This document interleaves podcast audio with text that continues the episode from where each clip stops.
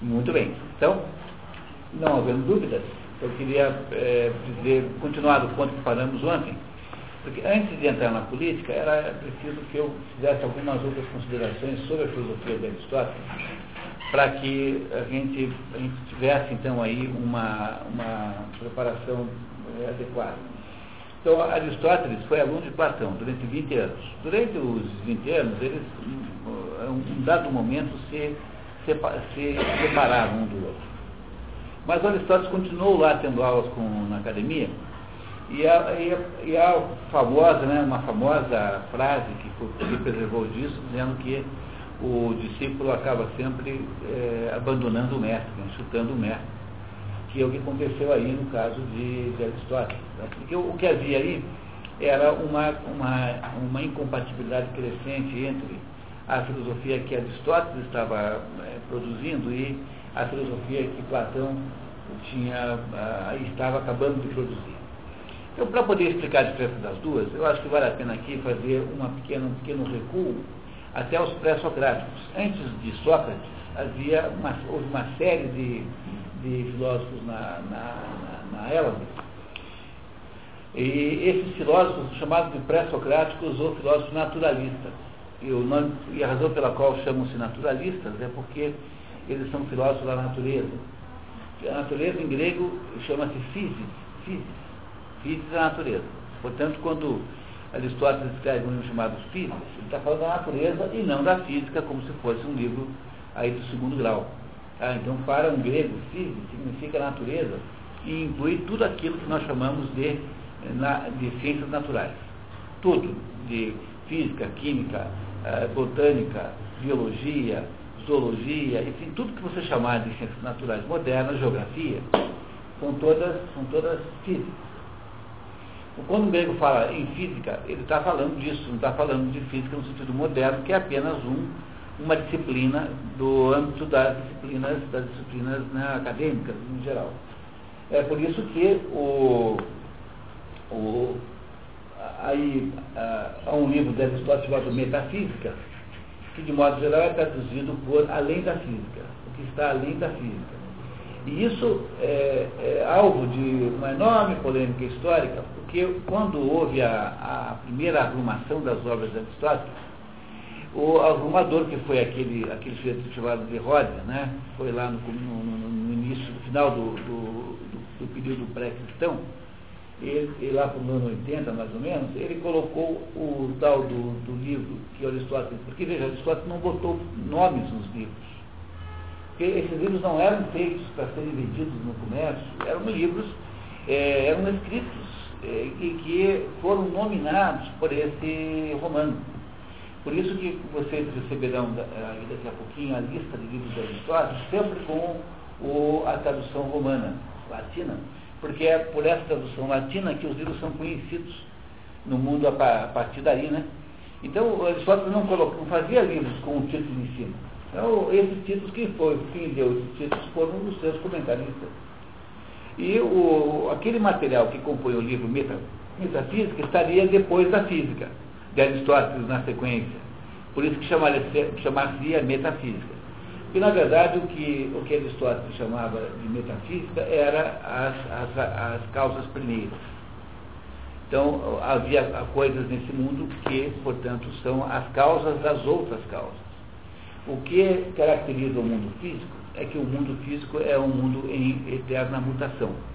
O que há no mundo físico é uma absoluta mutação. E essa mutação, essa mudança, ela caracteriza todas as coisas da vida física. Tudo que, que muda é físico.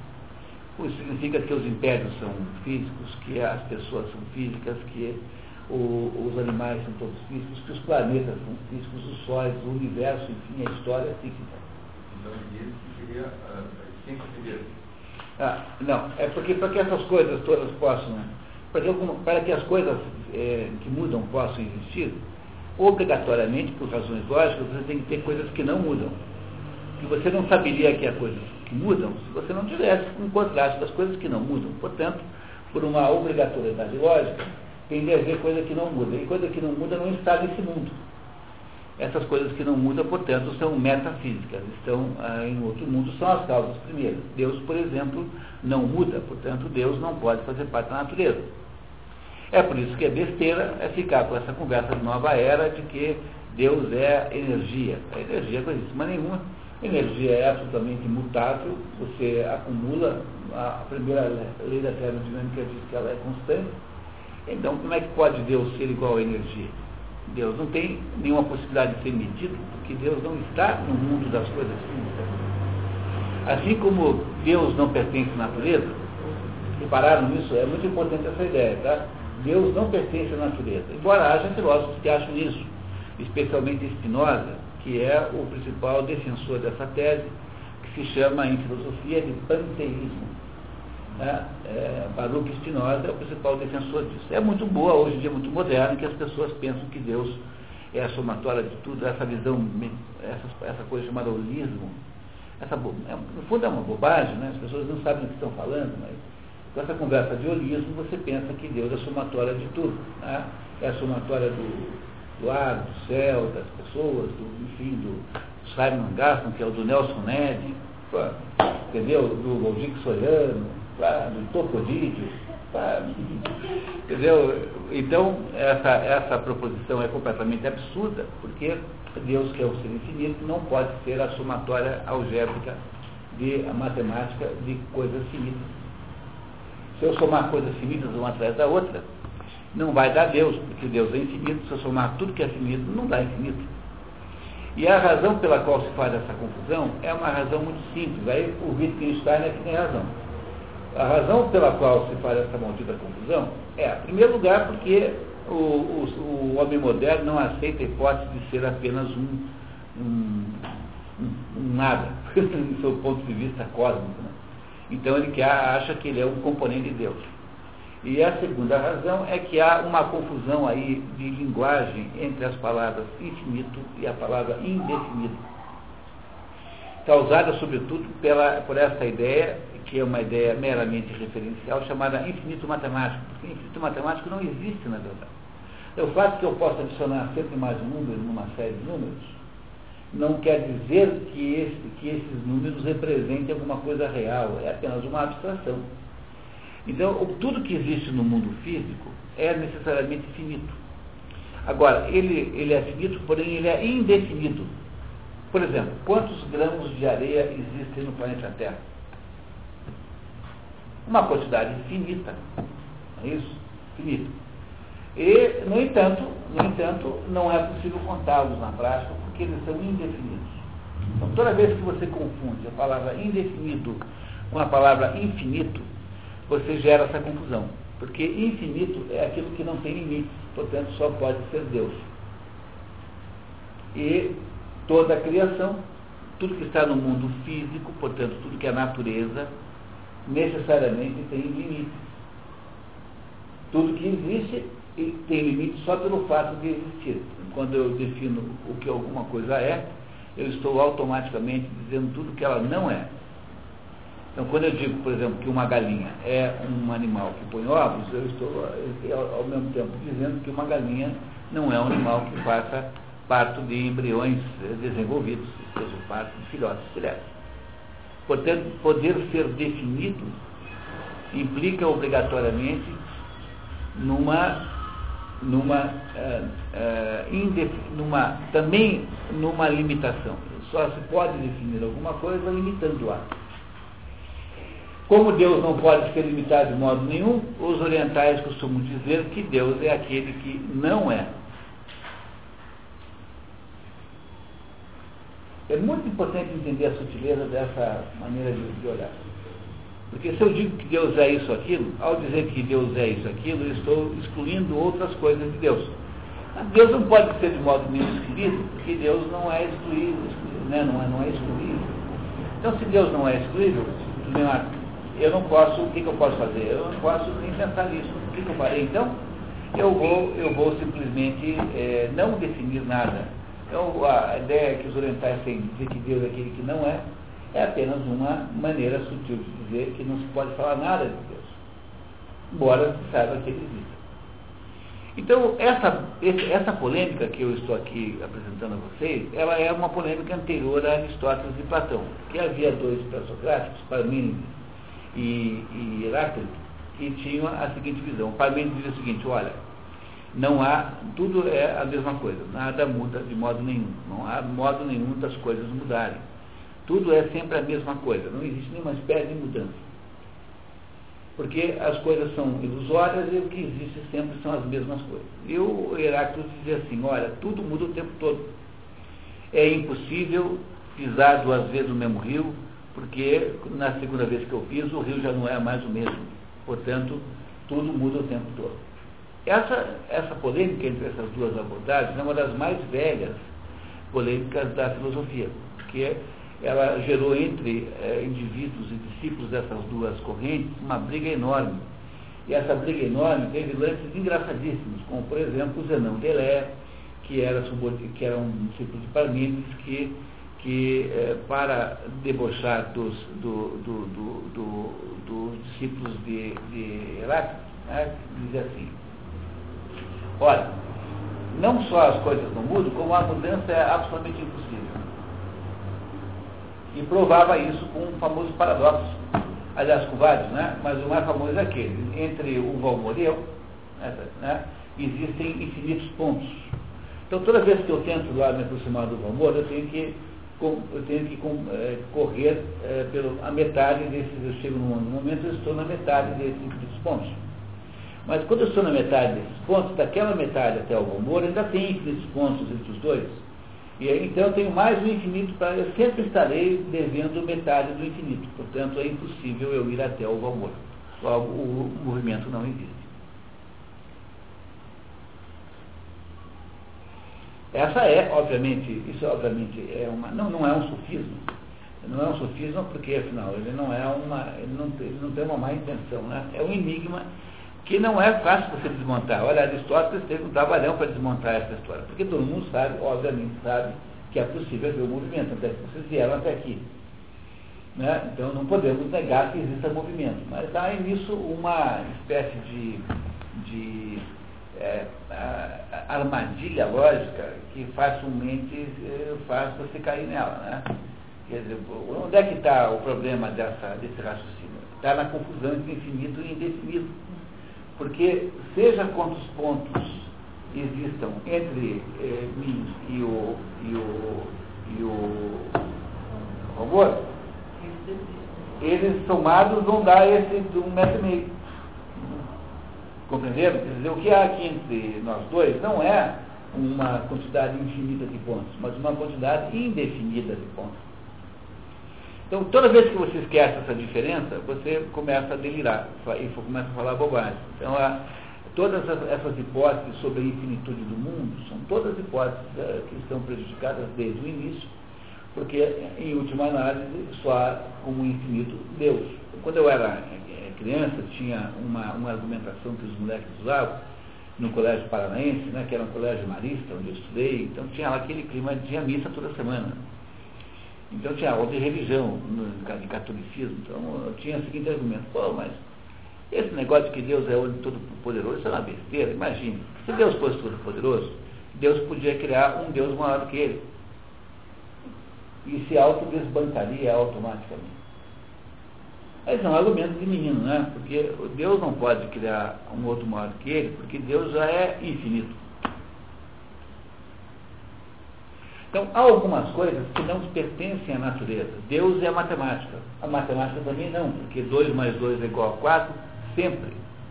É igual a 4 para os Flintstones, para os Simpsons e para os Jetsons.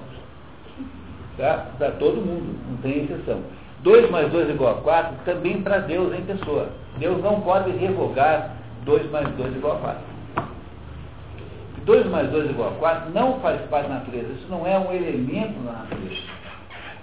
Na natureza fazemos parte nós, os nossos utensílios, os nossos bens, todas as obras de arte que tiver é, ligação, todos os prédios, todas as pontes, todas as coisas estão condenadas à morte. No entanto, Deus é matemática não, porque A ciência matemática não pertence a esse mundo. Claro que a matemática não terá muito, é, muito, muita utilidade fora do mundo humano, né? Mas eh, ela em si própria não é, não é, uma, não é um dado da natureza. E essa dúvida, então, era uma dúvida que havia entre esses dois. Veja como esses dois são. Veja como é complicada essa tensão entre Parmênides e Heráclito. Porque se você declara que tudo, que não, que não existe mudança nenhuma, como Parmênides, você, você declara uma coisa que é profundamente autocontraditória, porque você faz isso justamente porque há mudança. Quer dizer, a razão pela qual você argumenta na direção de que não há mudança é porque você está frente a frente à mudança. Você está se autocontradizendo. Né? É como se você dissesse que você não é você. E se você argumenta como, como é, Heráclito, que tudo é mudança, que nunca as duas coisas, não se pode ter nenhuma espécie de, de manutenção, nenhuma espécie de preservação de nada, então você está se auto, está se suicidando também, porque afinal de contas, se tudo é, nunca, tem, ah, nunca é a mesma coisa, então a própria afirmação de que tudo é mudança também irá mudar uma hora ou outra. E você vai mudar junto. Né? Vocês compreendem o problema central dessas afirmações autocontraditórias? Você afirma assim, tudo é relativo. Bom, tudo é relativo, tá ótimo. Então tá bom. Então, isso que você acabou de dizer, tudo é relativo, também é. Bom, você acabou de suicidar. É, tudo é ideologia. Isso é muito comum no mundo da política, né? Você diz assim que a qualquer atitude humana está, no fundo, defendendo uma postura de poder. A ideologia é o pensamento voltado para a manutenção do poder. O que, o que configura a ideologia é um conjunto de ideias que, de alguma maneira, defendem ou sustentam uma, uma, uma posição do poder. É isso que é ideologia, né? Então, se tudo é ideologia, a sua afirmação, tudo é ideologia, também é. Portanto, quanto ela vale? Você não pode afirmar como a teoria da evolução, afirmar assim, tudo evolui. Bom, se tudo evolui, a própria afirmação de que tudo evolui irá evoluir, talvez para o seu contrário. Né? Sem falar no fato de que daqui a um bilhão de anos, se nós pressupomos que a evolução seja é, completamente garantida, daqui a um bilhão de anos os seres humanos vão olhar para trás e dizer, poxa, mas aqueles macacos lá no século XXI achavam que a evolução das espécies era assim. Então você está se autocondenando à própria obsolescência. Quer dizer, há uma porção de coisas que a gente não pode afirmar na vida, a, a, a, né, sob o risco de você se suicidar automaticamente. Então, o que acontece entre esses dois aí é que há aspectos aí, aspectos é, que são é, simultaneamente importantes nesses dois contextos. Você tem, ao mesmo tempo, uma noção de que as coisas têm uma estabilidade e, ao mesmo tempo, tem uma noção de que as coisas têm uma, uma, uma uh, mutabilidade. Essa, esse conflito entre os aspectos mutáveis e imutáveis é um conflito permanente é, na história da filosofia. E ele é primeiramente estabelecido por, por essa dupla Parmênides e Heráclito. Em seguida, a dupla Platão e Aristóteles irá retomá-lo, que é o ponto que, no fundo, interessa aqui para nós nesse nosso encontro. Pois não, Vitor? Ah, retomando só a questão da relatividade, que você integrou, né? Um pouco mais existe a relatividade entre as opiniões, entre as, situações. Não, é que relativo, há necessari, necessariamente que se tomar cuidado com isso, porque é o seguinte, a, a, a, o ceticismo, porque a relatividade é uma espécie de ceticismo, né? Então, ela é uma medida muito útil é, como, como, digamos, atitude perante as coisas. Então, quando você ouve sujeito discursar em prol de alguma coisa, é sempre bom perguntar se ele não está querendo se auto-beneficiar é, com aquilo. Então, não há dúvida nenhuma que existem situações em que uma determinada afirmação está associada a um interesse. E que o, o interesse do carrasco não é o mesmo interesse da vítima. Então, aí há visões eh, diferentes dessas duas coisas. Né? Agora, o que não, nós não podemos dizer é que esta diferença de visões que há entre as pessoas, ela configura uma incapacidade de, uma inexistência de alguma coisa que é, eh, digamos, indiferente a essas visões e que é o todo. Então, por exemplo, quando eu mostro para você a, a frente desse livro aqui, você está automaticamente incapacitado de enxergar o que está aqui atrás. Como, a, como a, a, a, realidade não se mostra para as pessoas na sua totalidade automaticamente, porque a realidade não tem um poder de se mostrar inteiro. Então, quando eu, por exemplo, você vai assistir um filme, se você presta atenção no. Ah, como é que eu fiz Steven Spielberg foi aprender a ser cineasta? Ele ia no cinema com um caderno e ficava anotando a sequência de cenas. Eu punha lá, que tem um traveling, é aquela cena em que a câmera anda, aí tem aqui um estilo, que é a cena parada, aí tem não sei o quê. Ele, ele, todos os filmes que ele via, ele ia quebrando os filmes na sua cena. Porque um filme é isso, né? Ele é uma somatória de cenas diferentes. É, cada cena dessa tem uma certa natureza técnica que o, o diretor manipula. Né? É isso que ele faz. Ele faz o sequenciamento de modos de ver.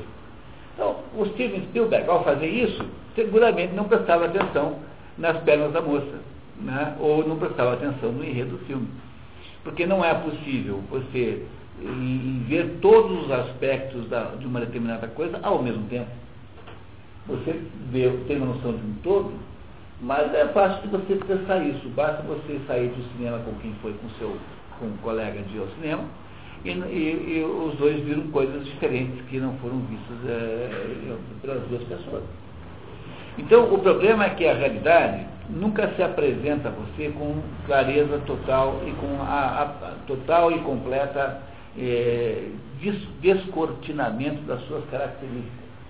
E a gente então enxerga pedaços dela. Isso não significa que tudo seja relativo. Agora, é claro que podem existir situações em que há um enviesamento, se pudermos usar essa palavra, né, para uma determinada abordagem, para uma certa visão, para uma certa, uma certa aparência das coisas. Mas o problema todo é que tem de haver necessariamente alguma coisa que não é relativa, porque eu só sei que alguma coisa é relativa por contraste com alguma coisa que não é, que é alguma coisa que é absoluta.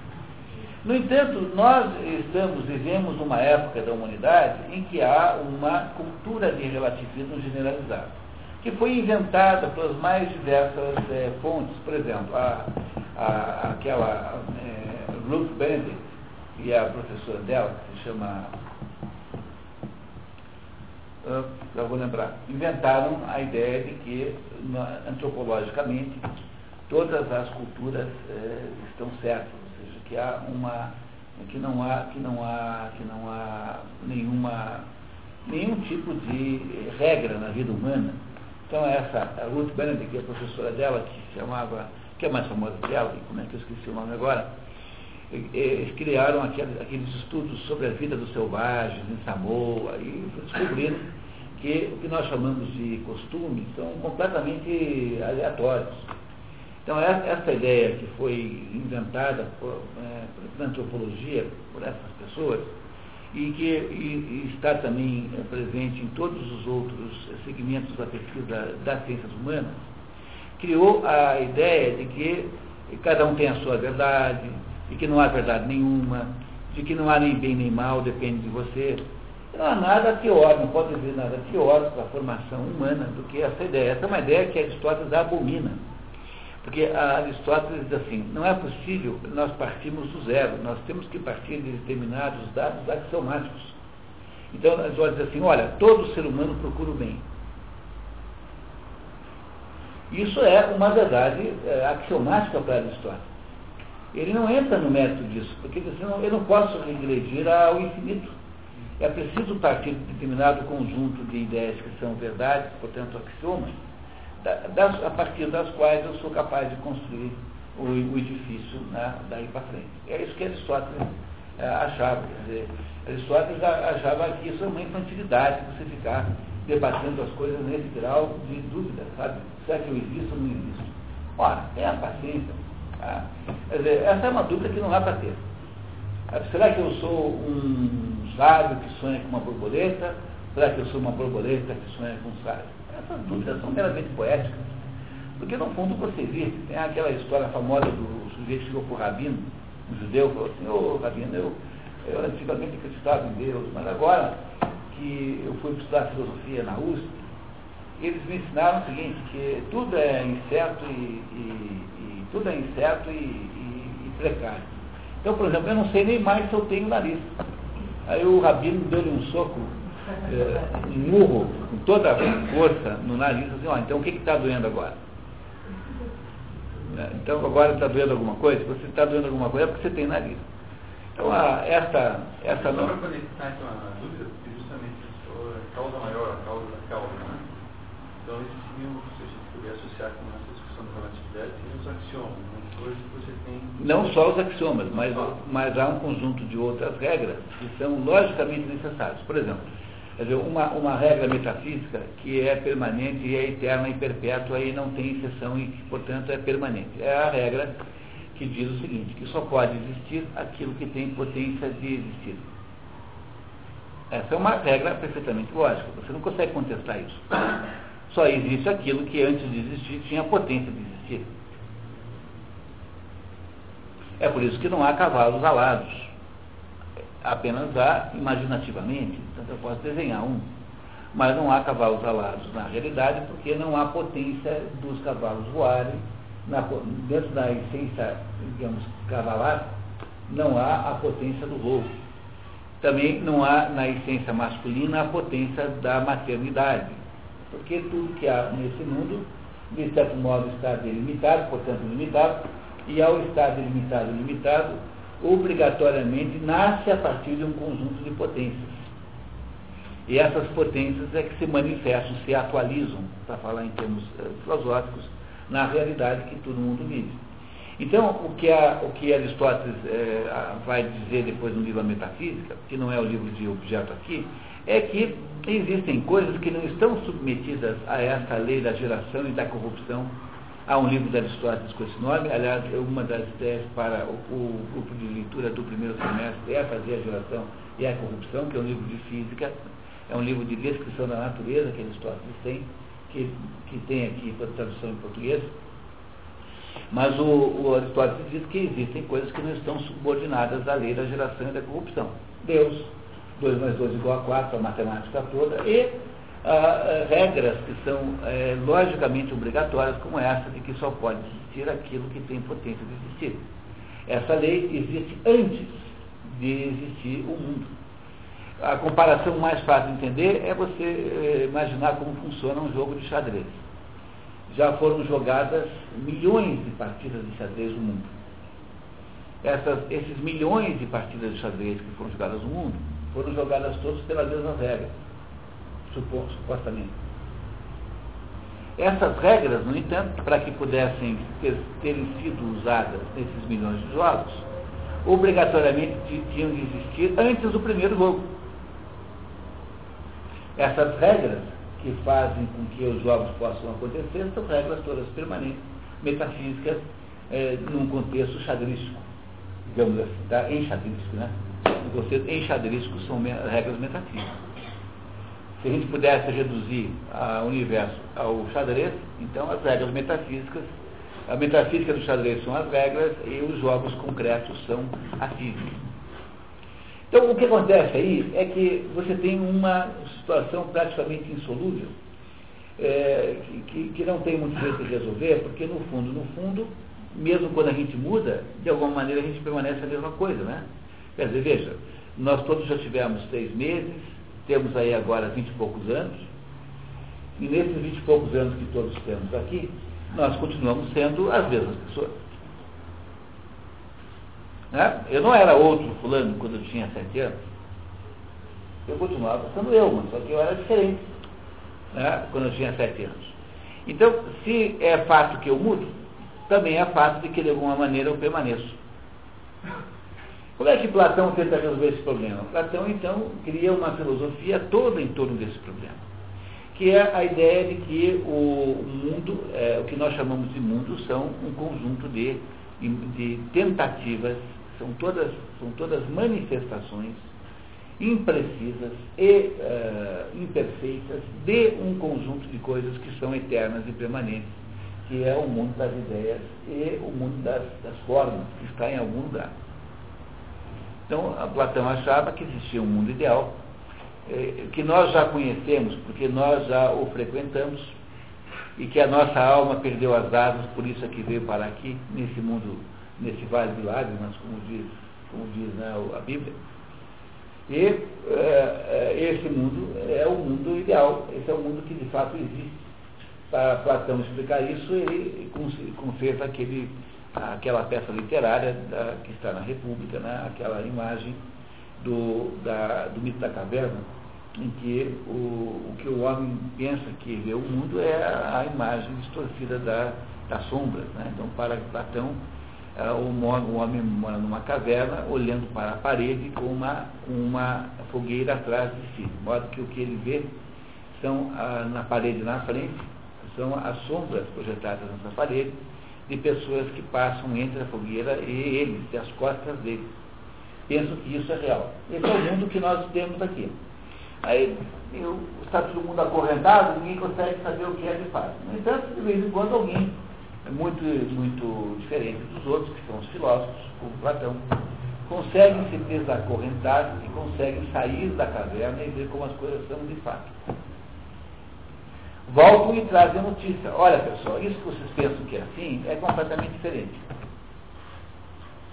Então, o que o filósofo tem como missão existencial é apresentar para essa gente enganada, que são as pessoas normais, como as coisas de fato são, ou seja, é tirar o véu que está escondendo a verdadeira aparência das coisas, que só se sabe pela recuperação daquele modelo ideal que está, é, que está em algum lugar que não aqui no mundo concreto e real. Portanto, para o platônico, há, há um mundo de enganos e de ilusões em que nós vivemos aqui.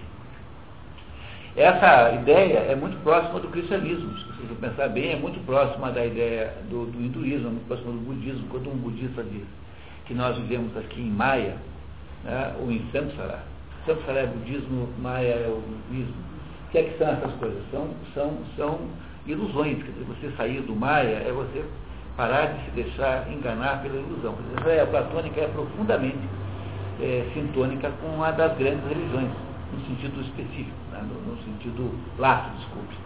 Porque no sentido específico, ensino René Guénon, só há três religiões no sentido específico, que é as três religiões abraâmicas, que é o judaísmo, o cristianismo e o islamismo. Tem a mesma base abraâmica. No sentido lato, quer dizer, mais amplo, você tem as grandes religiões orientais também, que não são religiões como é o cristianismo. Vocês compreendem? É muito importante saber isso, lembrar disso que o cristianismo é, é, muito diferente do que o hinduísmo é, faz. É outra, na prática operacional, no fundo todo mundo fala da mesma coisa, mas o jeito de lidar com essa mesma coisa é muito variável. E aí então o, o Platão serviu imensamente para a, o adensamento é, filosófico do cristianismo, porque o que Platão dizia era absolutamente coincidente com o que Jesus Cristo dizia Diz assim, vós não sois desse mundo, vós estáis nesse mundo, mas vós não sois desse mundo. É como se nós estivéssemos aqui exilados numa ilusão, exilados aqui numa, numa, numa, numa grande farsa que, que nós mesmos montamos para nós mesmos. E que é, sair, tornar-se, procurar a vida eterna é você sair dessa, vencer, as, as, no caso do cristianismo, vencer a grande, a grande a, a, tentação da ilusão. É isso que, que é o cristianismo? O que é você ser um sujeito bom cristão? É você vencer, vencer a tentação da ilusão. O que é você ser um bom hindu? É você é, escapar da prisão ao, ao, ao, ao Maia, ou seja, as, ao mundo das, do engano. Então, todas as grandes religiões propõem, no fundo, uma, uma libertação. Elas propõem uma libertação das aparências. Olha, o platonismo é essencialmente isso. Tanto é que quando Nietzsche resolve encrencar com a filosofia antiga, diz assim, olha, o Nietzsche diz assim, olha, o homem até hoje foi dominado por dois tiranos, Jesus Cristo e Platão. Com, contra Aristóteles não tem nada. Mas ele acha que o homem é um bobalhão que fica acreditando nessas besteiras que Jesus Cristo e Platão contou, de que existe um mundo ideal que não é esse. Então o Nietzsche diz assim, para poder se livrar uh, desse envenenamento, né, é preciso que você faça totalmente ao contrário do que eles mandam. Por exemplo, se o cristianismo manda ser bom, seja mal. Se o, se o, se o, se o cristianismo manda você ser honesto, é desonesto. Daí quando você começa a olhar as letras, por exemplo, do Paulo Coelho, quando o Paulo Coelho era, era parceiro do Raul Seixas, naquela fase demoníaca, né? tiveram uma fase demoníaca, aquele negócio de sociedade alternativa, do que são, que eram, que são, é, é um, o conteúdo é o Paulo Coelho que escrevia, as letras eram o Paulo Coelho e o Raul Seixas, que era, não, o Raul Seixas era só um que queria curtir a vida, né? não tinha nenhuma espécie de diabolismo, né? Tanto é que, né, que não tinha profundidade no ponto. Ele nem entendia nada que tinha fazendo, ele era um sujeito curtidor. o Paulo Coelho não, o Paulo Coelho era lá da, daquela ordem do, daquele maluco do Alexei Crowley, mas o Paulo Coelho era associado a, uma, a um rito satânico. Né? Ele tinha, aderia ao, ao rito satânico. E o Paulo Coelho, então, fazia as, as, as, as, letras, que são letras demoníacas. Toda letra que propõe o contrário é demoníaco. Então você vai fazer um, um, ritual satânico, você põe a cruz ao contrário. Então o ritual satânico é sempre da negação da ordem. Não é? Da negação da ordem. Não é isso? É, é, essa é a essência do satanismo. Então você pode fazer qualquer ritual satânico sozinho, sem você precisar é, de um sacerdote. Basta você inventar um ritual na sua casa de natureza contrária à ordem. Você já está fazendo satanismo. Mesmo que você faça por brincadeira, também funciona como satanismo. Tudo isso funciona. Tá? Todos os rituais é, de natureza iniciática mesmo que você não saiba o que está fazendo, funciona.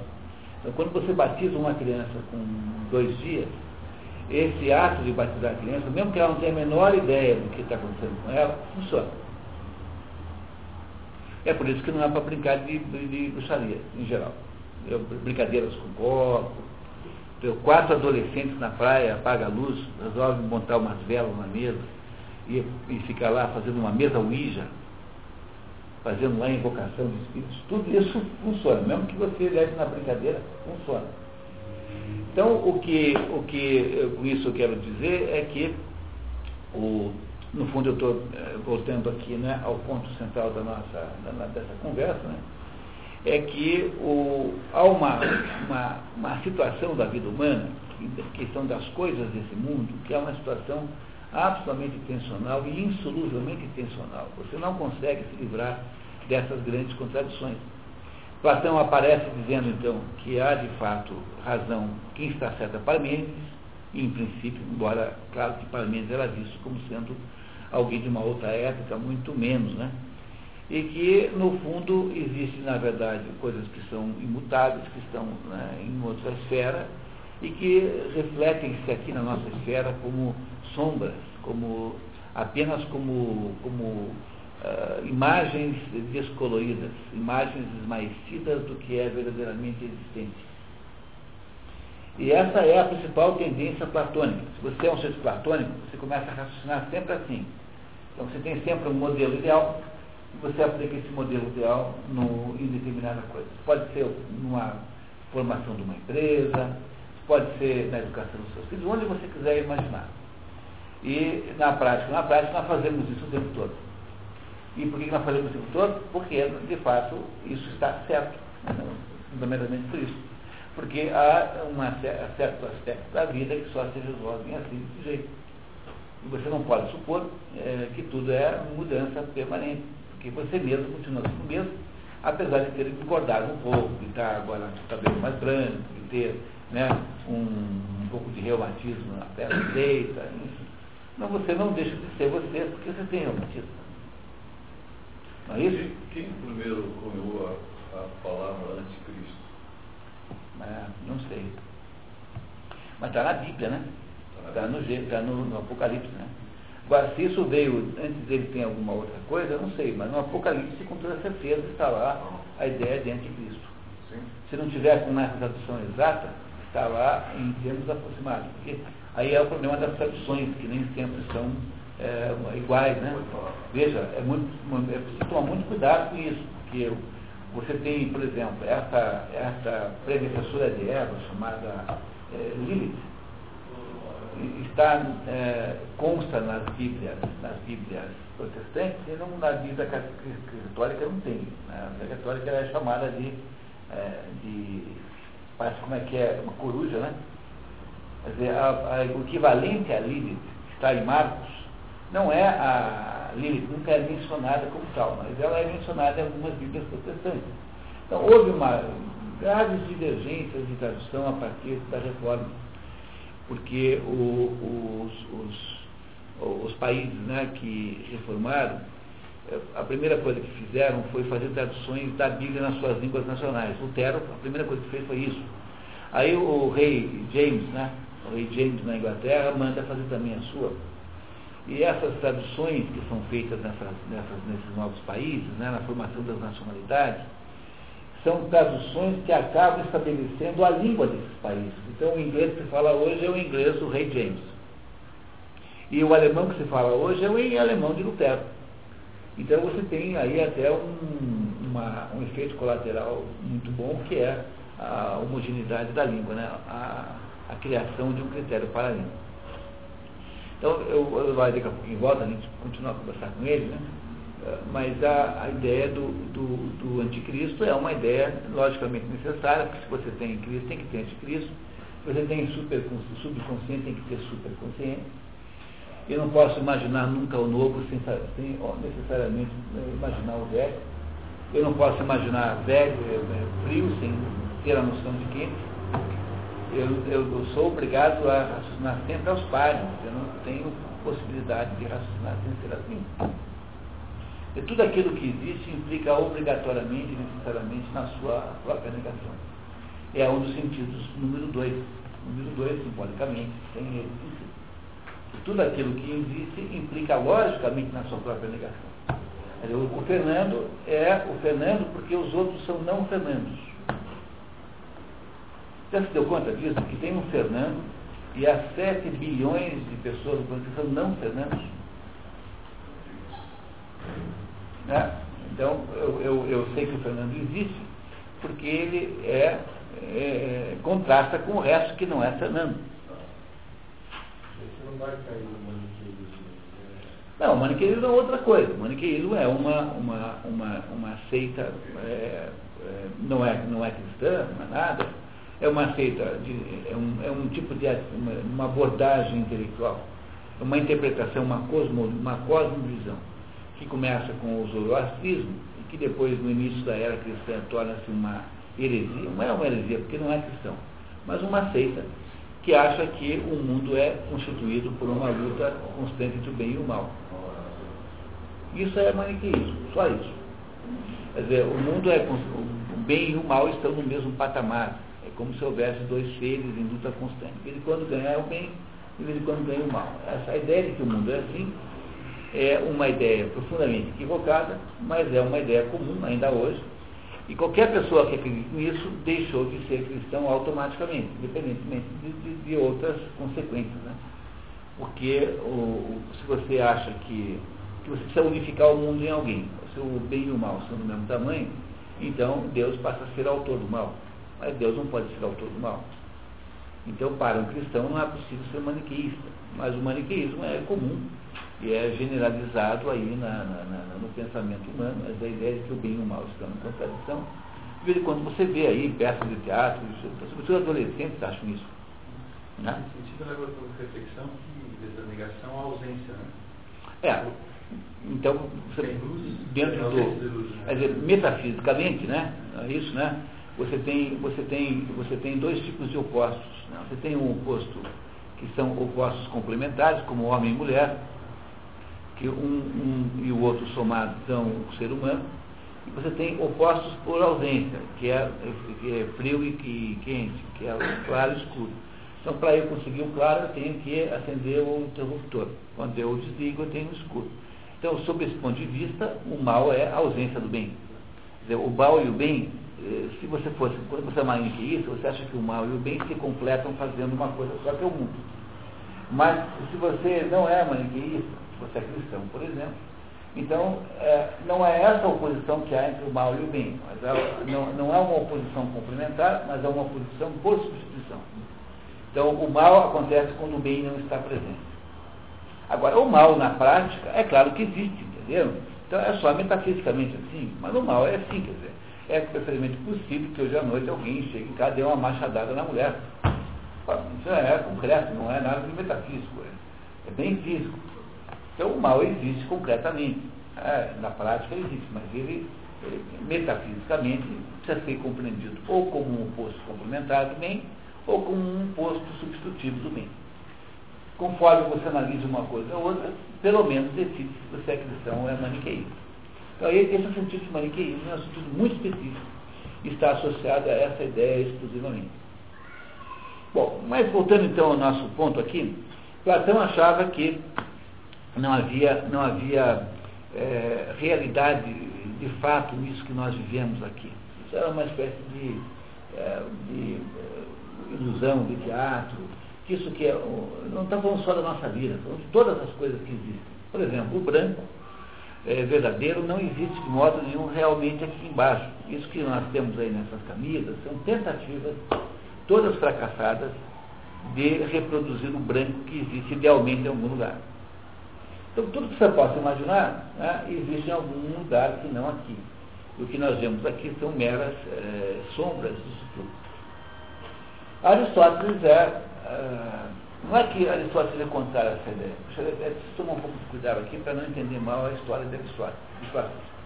Não é que Aristóteles é contrário a essa ideia. Aristóteles acha o seguinte: bom, é, existe em algum lugar um negócio chamado cachorridade, que unifica todos os cachorros? Existe. No entanto, o cachorro, é, a palavra cachorro não morde. E quem me morde mesmo é um cachorro real que existe ali, que é o, o, o Rex, o Jorginho, entendeu? O, Mel. Tá? Então, a, o cachorro que morde real, concreto, é aquele que tem ali. Aquele cachorro que você conhece ali, que ou recebe bem quando chega em casa.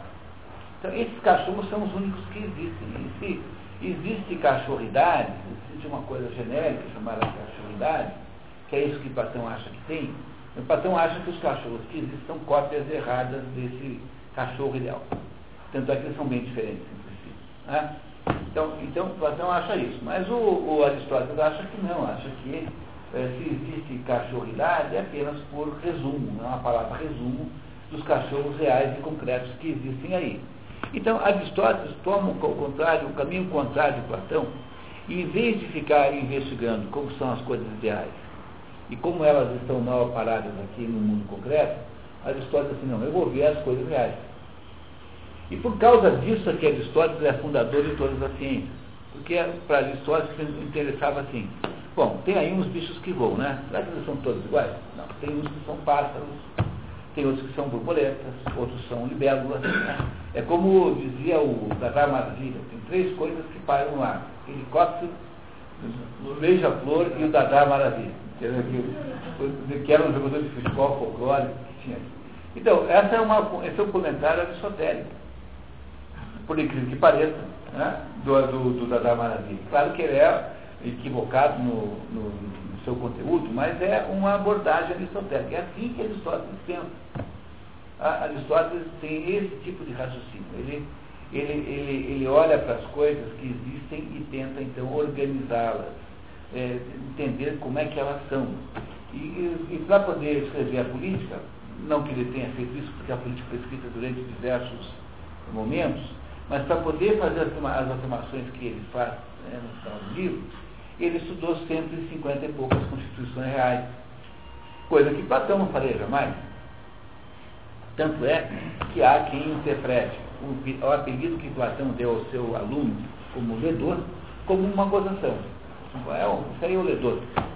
Porque Aristóteles, com aquela ideia de reunir tudo que havia antes sobre o assunto, é, parecia incompatível com a ideia que Platão tinha da vida, que era a ideia de que tinha que partir de um modelo ideal para compreender as coisas nas suas aqui, nas suas, nas suas é, imperfeições aqui embaixo. E Aristóteles, então, é, vai olhar para as plantas e inventa a botânica. Começa a estudar os animais e inventa a zoologia. Começa a estudar as constituições e, e sistematiza a política. Começa a estudar o modo como você discursa, inventa os discursos e assim por diante. E Aristóteles passa, então, a vida inteira fazendo isso. Não só ele, como o seu próprio liceu transformou-se num super centro de pesquisa é, dentro dos, da possibilidade da, da, época em que os alunos então estavam lá dedicados a pesquisar determinadas coisas. Para vocês terem uma ideia de como isso funciona na prática, eu vou passar aqui para vocês agora um. Eu fiz aqui, é, foi usado no outro curso, André, por gentileza. Eloy, por favor, passa aí para frente, tá? Então, vocês têm aí uma. Assim que vocês receberem, eu já conto o que é isso. Vocês estão entendendo o que eu estou dizendo? É, lembra daquele acordo, né? Só não pode não entender. Não, eu pode discordar, pode à vontade, sem problema nenhum. Somos todos grandes.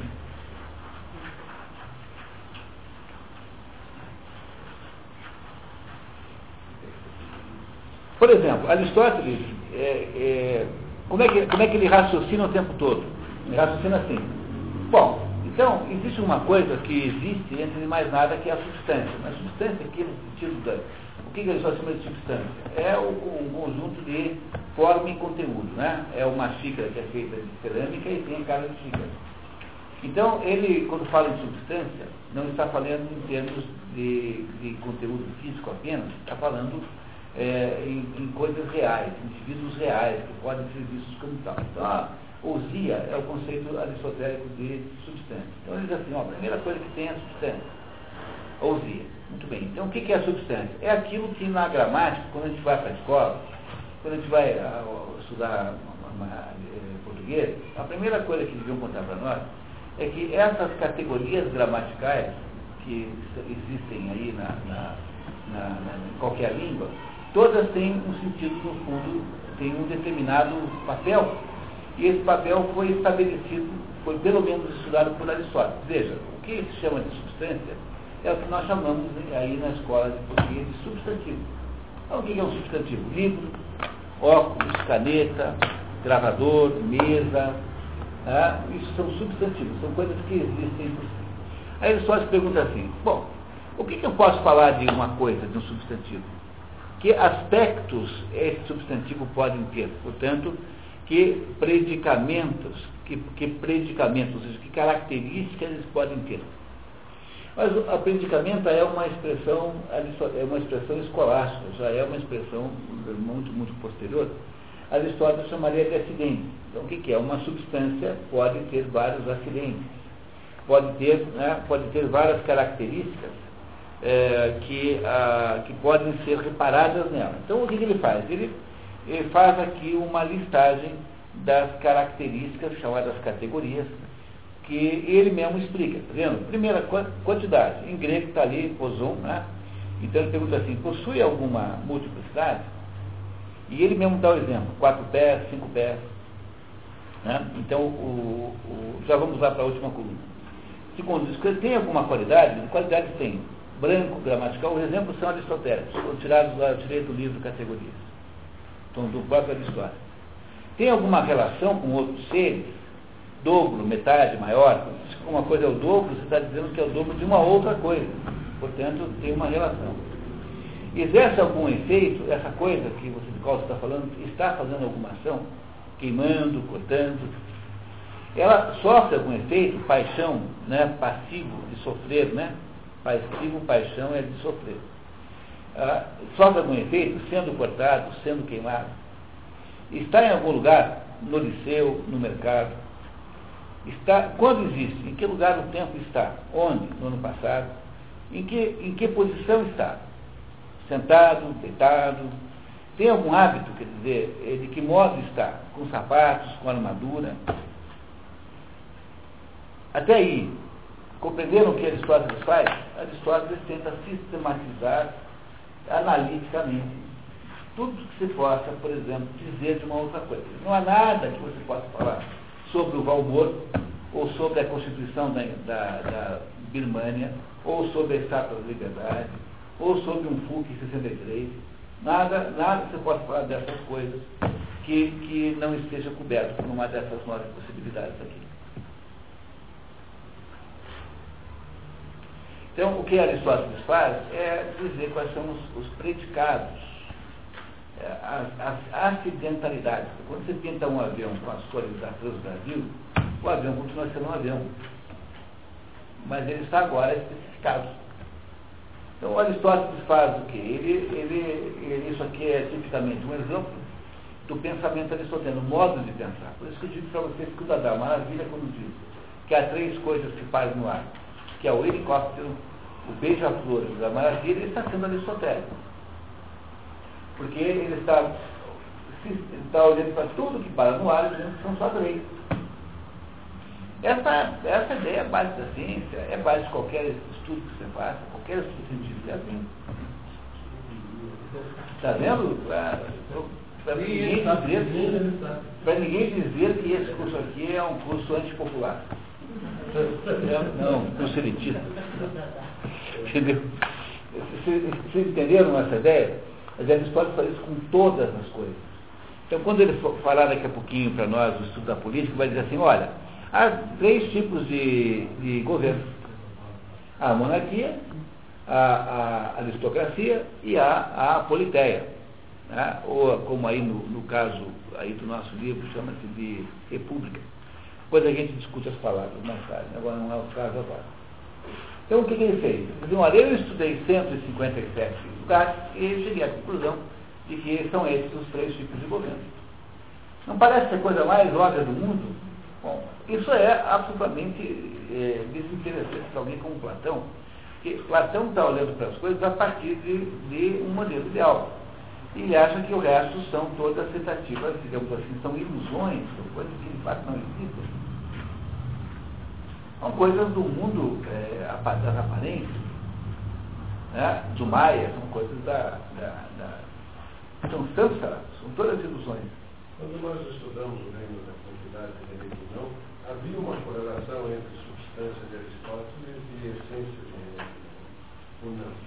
Há, há, uma ligação entre essas coisas todas, contanto que se façam as devidas correções de sentido, porque ao, como, a, como o, o René Guénon, no reino da quantidade, é basicamente um intérprete vedântico, ele usa, uma, uma, ele usa uma, um tipo de argumentação que nem sempre é conhecido com a argumentação filosófica ocidental. Então, a, a palavra substância, porque a, a, palavra, a palavra, porque a ideia central do que o Renan, Renan traz é que tudo que existe tem forma e tem, e tem, e tem, tem, tem conteúdo. Quer dizer, o, qualquer coisa que possa existir é feita de algum conteúdo, mas tem uma forma específica. Ou seja, tem uma mistura de qualidade, que é a forma, com quantidade, que é a matéria. O problema é essa palavrinha matéria, porque essa palavra matéria tem uma compreensão no vedântico que não é bem igual à compreensão aristotélica e que não é nem bem igual à compreensão escolástica, por sua vez. matéria-prima, matéria-segunda. É, pois é. Então é uma confusão nesse negócio, que, que, é, uma, que é um assunto enorme, daria para a gente passar aqui três dias discutindo isso. Então é só por tomar um pouco de cuidado com a, a não, não tentar fazer uma equivalência de termos assim, sem uma certa prudência. Mas, mas no fundo, no fundo, não há nenhuma discordância entre o que Aristóteles diz e aquilo que René não diz. Então há uma absoluta concordância entre a grande filosofia ocidental com a visão, digamos, é, tradicionalista. Seria alguma coisa mais, mais ou menos do tipo, uma árvore seria o substantivo e seria a substância do, do Aristóteles. Né? Mas na hora que você corta a árvore, se você transforma ela em livro, um cartão de visita, etc., o que você está fazendo? Você está alterando a forma. E está é dando outros substantivos, mas é, esse livro aqui não deixa de ter uma essência que é a própria árvore que aqui. Né? É, é, porque há diversas matérias-primas, a primeira, a segunda, então há diversos níveis de matéria-prima, é, que, por exemplo, você tem o, o, o a cerâmica é uma matéria-prima, há uma matéria-prima original, básica, que é completamente indiferenciada ou quase, né? Então Rei diz, olha, no começo, quando você tem lá Deus, o Espírito de Deus parando sobre as águas, você tem, na verdade, uma absoluta informalidade, sem ter forma nenhuma. Qual é o sentido das águas? sobre as quais o Espírito de Deus paira. É um mundo completamente sem forma. É claro que esse mundo, essa matéria-prima original completamente sem forma, de que todas as coisas foram formadas na criação, ela não deixa de ter alguma qualidade de última análise. Ela tem pelo menos três dimensões. Alguma qualidade ela tem, não, não pode haver nada que não tenha qualidade. Deus pode não, Deus é a exceção ao contrário. Quer dizer, Deus é a única entidade que tem só a qualidade. Deus não tem nenhuma quantidade. Porque ao ter quantidade, pressupõe-se a geração e a corrupção. Portanto, pressupõe-se a precariedade, a, a precarização é, do ciclo da natureza. Então Deus só tem qualidade. Mas tudo que Deus criou foi, tem qualidade e quantidade. E a, a, a quantidade de qualidade e quantidade é que varia conforme o tempo do ciclo. Quer dizer, durante o ciclo cósmico, que é o ciclo natural de renovação do mundo, vai havendo uma redistribuição dessas duas coisas. Então, o que acontece é que, a, da, da, na medida em que a qualidade vai se estabelecendo, as matérias-primas vão se tornando matérias-primas umas das outras, que é o que você acabou de dizer. Então, aquela matéria-prima chamada, sei lá, celulose, vira árvore depois da celulose. Nem sei se é para chamar a primeira celulose, sei lá o que, não sei o que é. Uma célula qualquer vira celulose, depois vira, vira livro, e depois vira não sei o que, e assim por diante. Então há uma, uma sucessão de formas possíveis com a mesma matéria-prima, digamos assim. E essa sucessão de formas possíveis é o mundo manifestado. Mas esse é um assunto bem grande que a gente não vai conseguir debater aqui agora com a profundidade necessária. O que é preciso dizer só é que Aristóteles parte das coisas que existem concretamente, reais, ali, verdadeiras, que podem ser contadas, e, e tenta compreendê-las como sendo a única realidade efetiva. E se existe alguma espécie de resumo possível, é quando eu chego à conclusão, por exemplo, que há um conjunto de animais que, pelas suas características, que tem características diferentes, mas tem alguma coisa que os unifica. Os cachorros todos gostam de, de frango, os cachorros latem, os cachorros todos têm um comportamento, seja qual for. Tanto vale um Yorkshire de, desse tamanho quanto um Dog alemão de 90 quilos. No fundo, os cachorros são todos cachorros. Alguma coisa unifica que é a cachorridade. A questão se essa cachorridade existe ou não é a mais velha questão filosófica que existe. Ela chama-se debate né, dos universais. Isso é que são os universais. Esse, esse, esse debate filosófico dos universais é isso. Quer dizer, existe uma coisa chamada cachorridade em algum lugar de que provém todos os cachorros? Existe ou não existe? É, Platônico diz que sim, que só esse cachorro que é verdadeiro. E os outros são todos cachorros façantes. Entendeu? Porque são, são cachorros que tentam imitar o que tem. Não é para ninguém jogar o cachorro do, do, prédio quando chegar em casa, por favor, hoje, porque são façantes involuntários, né? Façantes adoráveis. Basta vocês conhecerem a Chanel, que é o cachorro aqui do herói, que é um dos cachorros mais notáveis de Curitiba. Né? Tem o Deus dos cachorrinhos. Está vendo? Está certo. E, e você, e, e do, por outro lado, se você for um aristotélico puro, você vai dizer assim, não, mas o que tem, na verdade, são os cachorros reais, porque só os cachorros reais é que fazem xixi na sala, que mordem, entendeu? Que, que comem biscoitos. Esses são os verdadeiros. Entendeu? São os reais concretos. E se nós chamamos isso tudo de cachorro, é apenas por força de linguagem, assim, por é, arrumarmos um resumo para, para, para esse conjunto de animais. E aí, quem é que tem razão? Essa é a maior de todas as antagonismos entre Platão e Aristóteles. Nós estamos falando só desse pedacinho porque é o que interessa aqui para olhar para a política. Né? Mas há outras questões muito maiores que essa. É, e aí eu fico imaginando que a gente pode se descuidar, se escorrer e acaba caindo na discussão da, do, do a priori, né? Do Mas é, do, do, é, da, é, a questão da cachorridade. Né? É, mas só cuidado, hein, porque há uma outra discussão filosofia, que é entre o, é, o realismo e o idealismo, né? Mas veja, o Platão não é um idealista no sentido kantiano. Porque o Kant diz assim, ah, cachorro é alguma coisa que a nossa mente chama de cachorro. Então, Kant nega a existência de um cachorro real, concreto, e um cachorro externo. Então, cachorridade. Na, para, Kant, a cachorridade é a vontade, de que cada um faz o cachorro que quiser, cada mente inventa o cachorro que bem entender. Platão não diz isso. Platão não é um idealista como Kant. Kant é que acha isso. Platão acha que tem um cachorro ideal que pode ser compreendido percebido e descrito, se você tiver a capacidade de voar até lá para dentro.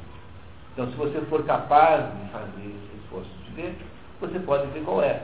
Mas Kant não diz isso. Kant diz o seguinte, que o cachorro, porque Kant não é nem realista, entendeu? Kant diz assim, que esse nosso chamado cachorro é uma coisa que a nossa mente, a partir das formas a priori, ou seja, a partir de um conjunto de esquemas que só a nossa mente tem, né, interpreta quando vê um determinado animal. Ou seja, que é uma arbitrariedade que a nossa mente faz para uh, delimitar um determinado tipo de, de ser vivo que está aí fora. Então, é, tem que tomar um de cuidado para não confundir, não achar que, que Kant é platônico. O que seria muito pior, achar que Platão é Kant, Kant, kantiano.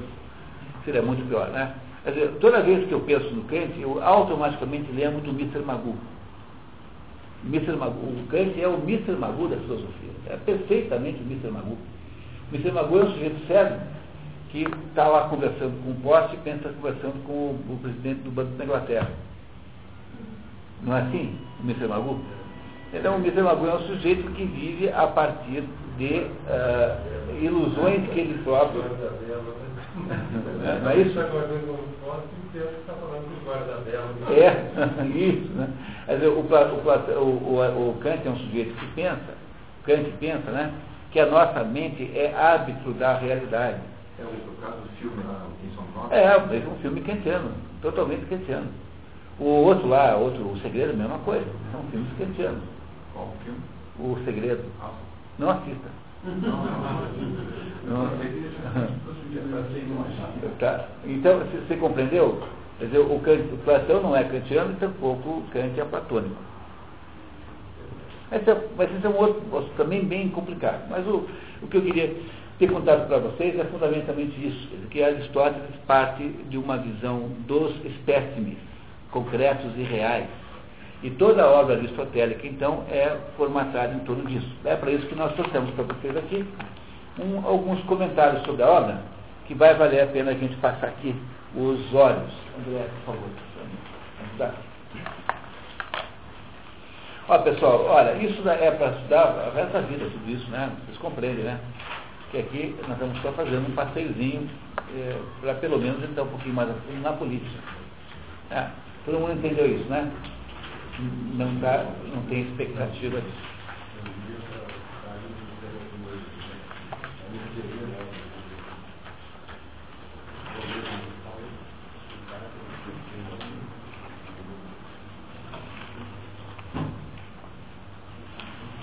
Então, olha só. Todos, têm a, todos receberam o texto? Ainda não, chegou lá.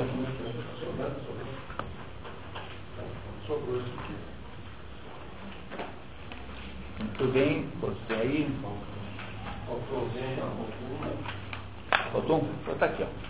Mas, por gentileza, quer passar ali atrás para o nosso colega ali? Ah, aí. Todos têm?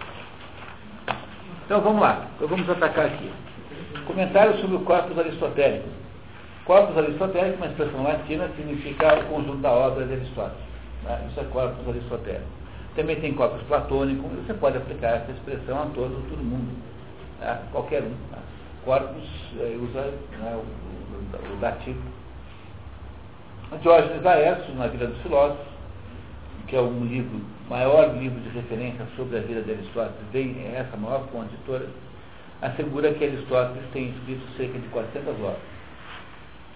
Na verdade, é muito.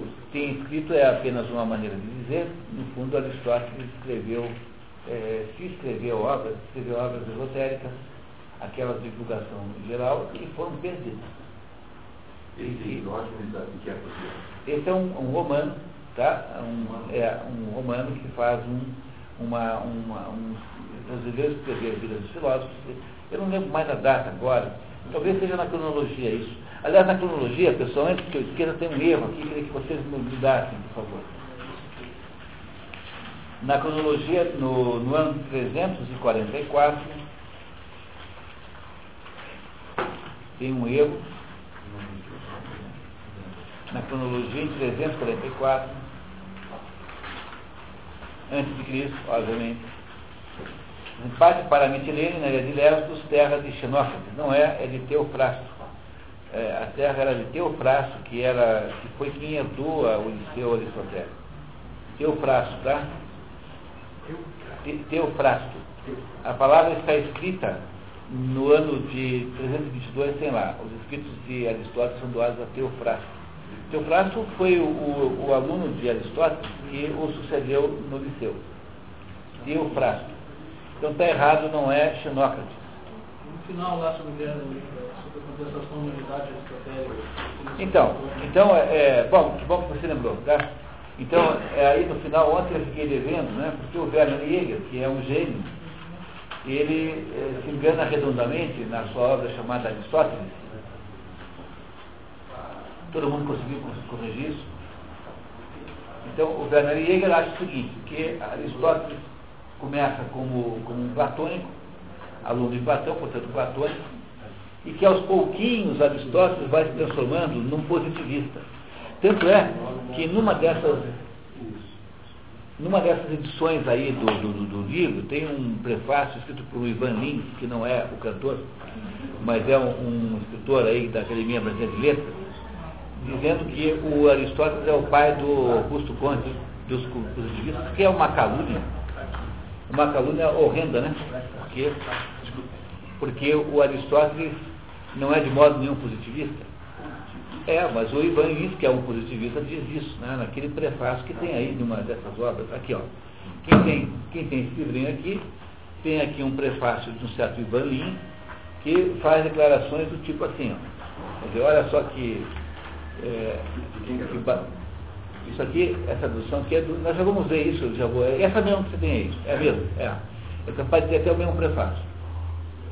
Então diz assim, quer ver, este, este, este comentarista, né? É um, é um prefaciador da obra. Uhum. Assim, olha aqui, ó, pra, pela amplitude do saber e pela força da generalização, Aristóteles foi o maior filósofo de todos os tempos. O príncipe eterno dos verdadeiros filósofos, como lhe chama Augusto Conte, seu êmulo do século XX. Dizer, para esse Ivan o Augusto Conte é uma espécie de é, reencarnação de Aristóteles. Então isso é uma bobagem, obviamente, e essa bobagem, de certo modo, foi induzida pelo Werner Jäger, porque o que é, vocês fizeram bem de me, Marco fez bem de lembrar isso, porque há uma, há uma tendência a você ver Platão e Aristóteles como sendo contrapostos. Como eu posso até ter introduzido aqui nessa conversa preliminar. E outros para a Terra. Mas na verdade, eles não são contrapostos de modo nenhum. Porque o que acontece nesses dois é que eles fazem uma espécie de par perfeito no, no, no sentido de que eles demonstram, cada um ao seu modo, pela sua filosofia, que há de fato uma tensão insolúvel que nós não podemos jamais resolver. Que é o fato de que as coisas, ao mesmo tempo que mudam, permanecem, de certo modo, como são. E, ao mesmo tempo em que ah, as coisas é, é, existem concretamente, né, concretamente em si, elas também existem em termos de espécie. Dizer, no fundo, no fundo, os dois têm razão. Os dois têm razão por quê? Porque existe uma insolúvel duplicidade, ambiguidade na existência de tudo. Se por um lado nós somos todos, tudo existe como uma criação de alguma como, como uma espécie, como um tipo específico, por outro lado, tudo vem aos indivíduos, né? Falar tudo vem, tudo vem individualmente, quer dizer, tudo vem assim, é, separadamente. Então, há, de fato, uma coisa chamada pizza, que é um tipo de comida que existe de alguma maneira, e ao mesmo tempo existem pizzas específicas, uma disso, outra daquilo, outra um tamanho, outra do outro. E há, de fato, essa ambiguidade. Quer dizer, o que há aí, há uma, é, uma, um engano central em imaginar que possa haver aí uma, um repúdio central que, que Aristóteles teria feito a Platão, quando na verdade Aristóteles foi apenas olhar para o outro lado, foi olhar para outros aspectos da mesma coisa. E no fundo o que há é uma ambiguidade, uma duplicidade insolúvel. Aqui, ó. Esse e. Uh, tá, ok. Tá? Há uma ambiguidade insolúvel nas coisas todas que existem. Você tem ao mesmo tempo uma uma, uma realidade e ao mesmo tempo uma, uma, uma, há uma imanência e uma transcendência, ao, ao mesmo tempo em todas as coisas.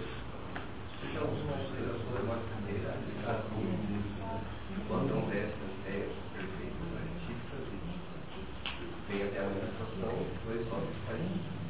ah, bem, é, é isso mesmo. Então, aí você vê que nascem, por exemplo, nascem dois, dois tipos de investigação científica. A, a, da dedução, que nasce de Platão para, para, que vem de Platão, ou seja, da ideia para o particular, do geral para o particular, e a indução, que é tipicamente o método da ciência, em que é da, da avaliação dos indivíduos que você chega às conclusões. Mas, por outro lado, né, você facilmente, é, uma, uma boa indução gera automaticamente em seguida uma, uma, uma, uma natureza dedutiva, porque se você tivesse que ver todos os cachorros do mundo para afirmar como é que estão os cachorros, você teria a sua vida perdida. Aristóteles é indutivo, né? Aristóteles é indutivo, a filosofia aristotélica é indutiva, mas você basta fazer um pouquinho de indução para chegar a, uma, a um aspecto dedutivo do qual você parte para frente. Né? Ou seja, então não dá para você tirar essas duas coisas. Essas duas ideias não estão em conflito, são apenas duas maneiras de olhar, é, são apenas dois, dois reflexos da ambiguidade e da contradição natural que existe, insoluvelmente tensional, que existe em todas as coisas que existem. É, tudo aquilo que existe está sob essa tensão é, de, ter, de pertencer a uma espécie ao mesmo tempo ser um indivíduo. Nós pertencemos a um grupo e ao mesmo tempo somos um indivíduo. É, a única diferença está se você parte de um lado ou do outro. Ora, partir apenas do lado platônico gera um mundo com uma certa é, tendência a uma, uma abstração demasiada. Então, o, o, a aplicação dos conceitos platônicos puros ao mundo real concreto é perigoso. Porque, como diz Aristóteles, existem nesse mundo real concreto mais circunstâncias do que nós podemos entender. Então, Aristóteles é o primeiro sujeito que não acredita em matematizar o mundo, porque ele sabe que não é possível você, você é, é, reduzir tudo a fórmulas matemáticas. Os fenômenos físicos não são capturáveis por expressões matemáticas. Então sempre tem um troço que não combina bem. Por exemplo, tem o, os mamíferos não, não, não voam, mas o morcego voa. Né? Não é isso? Os morcegos não põem ovos. Aí você tem os, os, os, os mamíferos não são venenosos, mas o ornitorrinco é. Não é assim? Os pássaros não são venenosos, mas tem um passarinho são na Austrália que é. Existem animais ambíguos, animais eh, que são. Não é isso? É a própria ideia do, a própria ideia do vampiro. O vampiro é uma, um ser ambíguo. O sentido simbólico do vampirismo é, o sentido simbólico do vampiro é o sentido da ambiguidade. Né? Se eu vou pensar bem, né? o que o, o, o, vampiro é? É um ser ambíguo. Ele, ele reflete a ambiguidade do morcego. Então há uma imprecisão natural em todas as coisas é, que impede que você possa resumi-los a esquemas completamente é, precisos. É, há uma incerteza natural nas coisas. A, a natureza sempre irá se passar perto depois, os físicos quânticos, modernamente, é, explicam a mesma coisa, ou melhor, não é a mesma coisa, explicam outro aspecto dessa ambiguidade, quando eles aparecem com a teoria da incerteza, por exemplo, de, de, de Heisenberg, né? que diz que você não pode saber duas coisas ao mesmo tempo. Sabe a posição, não sabe a velocidade e, vice-versa. Então, é essas ambiguidades que existem em todas as coisas, que não são acessíveis, portanto, à sabedoria humana, nem pela via matematizante, é que fazem com que Aristóteles fizeram com que logo cedo ele tivesse, então, um enorme eh, desinteresse pela matematização da ciência ou do conhecimento, que era o caminho natural que estava tomando a academia platônica pela própria escolha que Platão faz do seu sucessor. Então, Platão e Aristóteles não são eh, realmente ah, eh, conflituosos, mas são, na verdade, apenas é, duas é, visões um, do fenômeno que é ambíguo por natureza. Se um fenômeno é ambíguo, ele permite mais de uma visão. Então, o morcego tem um componente pássaro, pássico, né? pássarico, e tem um componente mamífero. Esses dois componentes, é, algum é mais importante que o outro? Não, os dois são igualmente importantes e relevantes. É, esse é essencialmente a conclusão que se deve tirar. Você está comentando aí, tudo regra. Pode ter uma regra, senão acaba matematizando tudo. É, é isso mesmo. Tá. Quer dizer, não é possível matematizar as coisas, porque o que nós chamamos de fórmulas matemáticas são aproximações grosseiras. Então, quando eu estabeleço qualquer fórmula, eu que estabeleço, eu estabeleço uma fórmula que é apenas capaz de, eh, de representar a média do fenômeno, mas não o fenômeno inteiro. Bom, então não há de fato conflitos entre Platão e Aristóteles, porque no fundo o que é, é ambíguo é a realidade que é ambígua. E por causa disso, é, eles estão ambos inocentados, viram cada um deles um pedaço do assunto. Não há conflitos verdadeiros. Se você quer ter uma formação filosófica, tem que ler os dois. Você quer um, qual é o melhor jeito de estudar filosofia? Você estudar, primeiro começar pelo Boécio, pela, pela, pela, pela consolação da filosofia, e depois ler Platão e Aristóteles inteiro. Se você quer fazer realmente uma formação filosófica, deixa o Foucault para o ano 3000. Né? Deixa o Derrida para o fim né? deixa, o, deixa lá o. Então a Marilena Chauí não precisa nem ler nunca. Né? Mais ou menos essa ideia. Né? Ela não sabe nem explicar o Mito Xavier. Quem ela? Não sei. Bom, e aí então o, o, corpus, o, o corpus aristotélico, né? ele, de acordo com o, o Diógenes Laércio, que não, tá, não está citado na, na cronologia, devia estar, né, teria escrito 400 obras, uh, a modernidade só conhece 47, cuja lista segue abaixo, indicando sempre o nome estabelecido por Andrônico de Vale. Uh, essa é muito, muito importante saber que há diferenças nas traduções, de modo que o nome latino sempre garante que você está falando daquela obra realmente. Então é importante saber que ele é muito útil. Os nomes latinos são fundamentais há incertezas quanto à autoria de vários. Então, o que eu fiz foi três colunas, e essas colunas refletem a média do consenso, né, o consenso médio, é, entre todos os pesquisadores sobre obras autênticas e que as que estão à esquerda nunca foram contestadas. Lembre que são anotações de aula, nunca são obras escritas para alguém ler, como se faz um livro. Anotações de aula com todos os defeitos que isso tem com todas as redundâncias, anacolutos, com todas as contradições, o, quem faz aquela, aquela transcrição ali se engana, tudo isso acontece. Né? Aí você tem obras que já foram contestadas, que têm sido de vez em quando contestadas. E por último você tem as obras espúrias, que são consideradas espúrias, que são de, provavelmente de discípulos de Aristóteles, que não são de Aristóteles de verdade, embora sejam lidas aí frequentemente. Percebam que a obra política é a número 26 da primeira coluna, portanto é uma obra incontestada. A política nunca foi contestada por ninguém, é uma obra de que se tem certeza da autoria.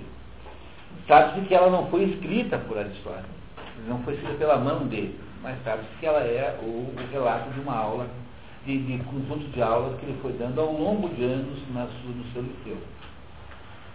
As primeiras aulas devem parecer muito com o que Aristóteles contou para Alexandre Magno, e as últimas aulas já são aulas, as, as, os, últimos, os últimos livros né, já são livros muito mais evoluídos, porque já baseados na pesquisa de campo feita nas constituições reais, de que só se tem uh, uma como, como remanescente, aliás, descoberta agora, muito cedo, muito pouco tempo, em 1891. Aí você tem no item 3, né, apesar do extradio da maior parte da obra, é consenso entre os estudiosos que as obras mais importantes teriam sido preservadas. E isso é a grande notícia do dia, né? Porque, porque não há obras de Aristóteles é, de grande. As obras, digamos, muitas obras se perderam, mas não há nenhuma referência jamais, em momento, alguém se refira a uma obra magna que, não, que nós não conhecemos. Como é que você pode saber isso? Porque não há ninguém dizendo assim, olha, ah, na obra tal está tal coisa, a obra central de Jesus, não tem. Então, há, foram pedidas obras, mas não as obras principais. Então, isso é um consolo que compensa muito a exiguidade do que sobrou. É claro que não, que não resolve os problemas de acabamento que sobrou, da, do fato de que a, no mesmo livro Aristóteles troca a nomenclatura várias vezes, coisas do gênero. Porque quem está dando aula está falando errado, né? Eu, um, ontem não tinha opção de gastos, você vai errando os nomes, confundindo, trocando.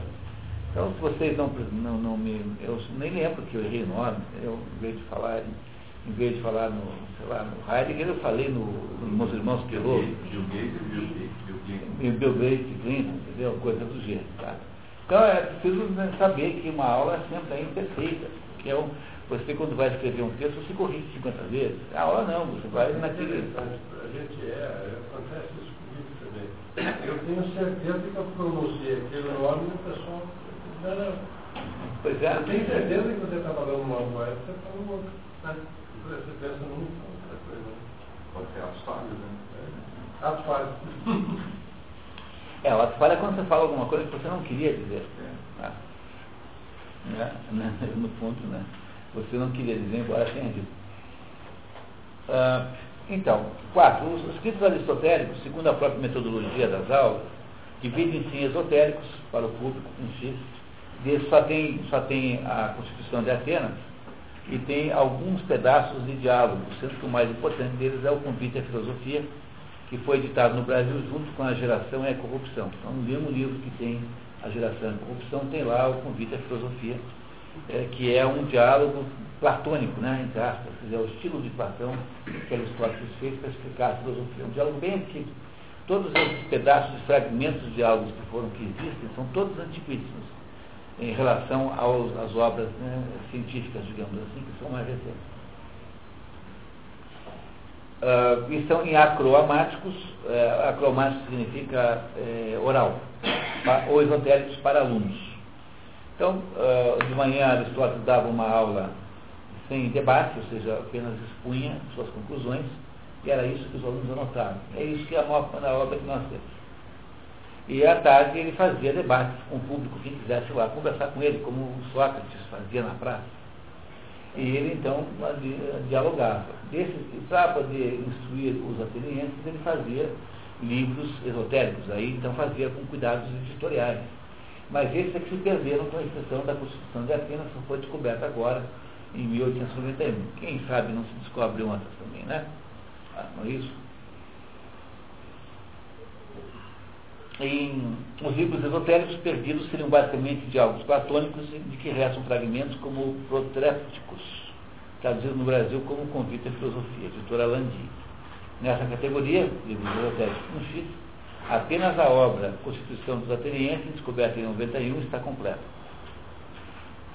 Mesmo as obras autênticas não são 100% confiáveis, porque ao longo de 24 séculos houve mau acondicionamento e erros de transcrição então imagina aqueles frades lá transcrevendo a obra lá no convento, de noite, a luz de vela, às vezes dorme e erra o, né? Erra o.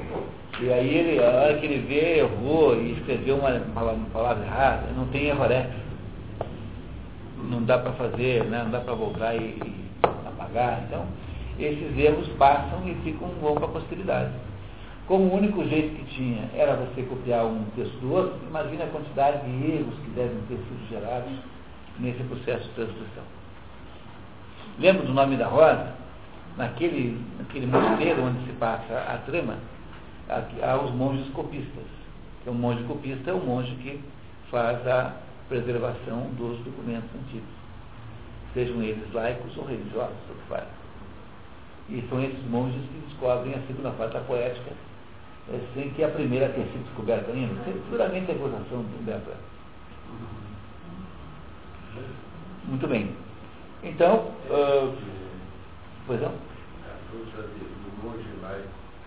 É, você, os monges também, é, sobretudo no, no, mundo escolástico, deu, as obras Aristóteles foram trazidas para dentro dos conventos com uma preciosidade então havia naquele momento lá uma, uma impossibilidade de seguir uma coisa da outra. Porque essa ideia de que existe é, uma literatura religiosa separada da literatura, digamos, profana, é uma ideia renascentista. Para um homem da Idade Média, o saber é um só. Não há possibilidade de você separar uma coisa da outra. Então, o, o, a, quem, é que fazia, quem é que fazia lá a, a, a transcrição do que havia sobrado de Aristóteles. Eram os monges que, que faziam esse trabalho, só tinha esses monges. A primeira editora é inventada lá por 1500 por um sujeito chamado Alvos, de onde vem, aliás, a homenagem a esse, antigamente o PageMaker, que é esse programa editor, de editoração, chamava-se Aldous PageMaker. É, Aldo Manuz é um veneziano, que é o sujeito que inventa a editora. Mas até isso não tinha editora nenhuma no mundo. E não havia uma, uma movimentação comercial de textos. Tanto é assim que, que houve, durante um dos episódios mais eh, picarescos da Biblioteca de Alexandria, que eles queriam colecionar tudo, né? E, e foram, foram colecionando tudo que podiam, até que descobriram que na Grécia tinha lá os originais dos, dos, dos dramaturgos é, gregos. E aí pediram emprestado para fazer cópia. Aí os, os gregos malandros, né? É, acharam que não era uma coisa meio perigosa você mandar lá os originais para Alexandria, lá do outro lado do mar. Aí pediram assim, não, nós deixamos, portanto que vocês façam um depósito aqui, uma calção em ouro, de não sei quantos tal. Salgaram bem, né, a calção. Aí o não, não tem problema. Mandaram lá um navio com dinheiro, com dinheiro, com ouro, e nunca mais devolveram. Né? e felizmente não devolveram. E depois, entre as diversas destruições sucessivas na Biblioteca de Alexandria, perdeu-se uma parte enorme disso, uma parte história também foi perdida aí, e mais coisas que nem, nem sabemos que existiram. Então, uh, havia, havia então o processo de reprodução de textos durante todo o mundo antigo era um processo por cópia, cópia com, com letra boa, né? Claro. Né? Os médicos, por exemplo, eram é, proibidos por lei de serem copiados. Tinha uma lei especial no Império Romano. Bom, além disso, há consenso entre os estudiosos de que a autoria das obras é discípulos dos Taginistas. Ninguém duvida disso, tá? Porque não, não são obras que, tão, que, que têm um, aparência de não serem anotações de aula. Todas elas são assim. Umas mais, outras menos, mas todas são assim. E quando que são melhorzinhas foram editadas ao longo do caminho, aí, por esse, por aquele. Então o sujeito que fazia a cópia, não só fazia a cópia, estava uma editada no texto também. Fazia isso que a gente chama em, no Instituto de copy desk. Então, há alguma contribuição aí no meio do caminho, né? De pessoas que fizeram essas modificações. E o Andrônico de Rhodes, compilador do século I a.C., é, com base numa ideia do próprio Aristóteles, divide a obra em quatro grupos. Aristóteles achava que havia quatro tipos de conhecimento. Havia o conhecimento teorético, que levava, que é o conhecimento da vida do filósofo. Né? A vida que o filósofo levaria é o bios teoreticos.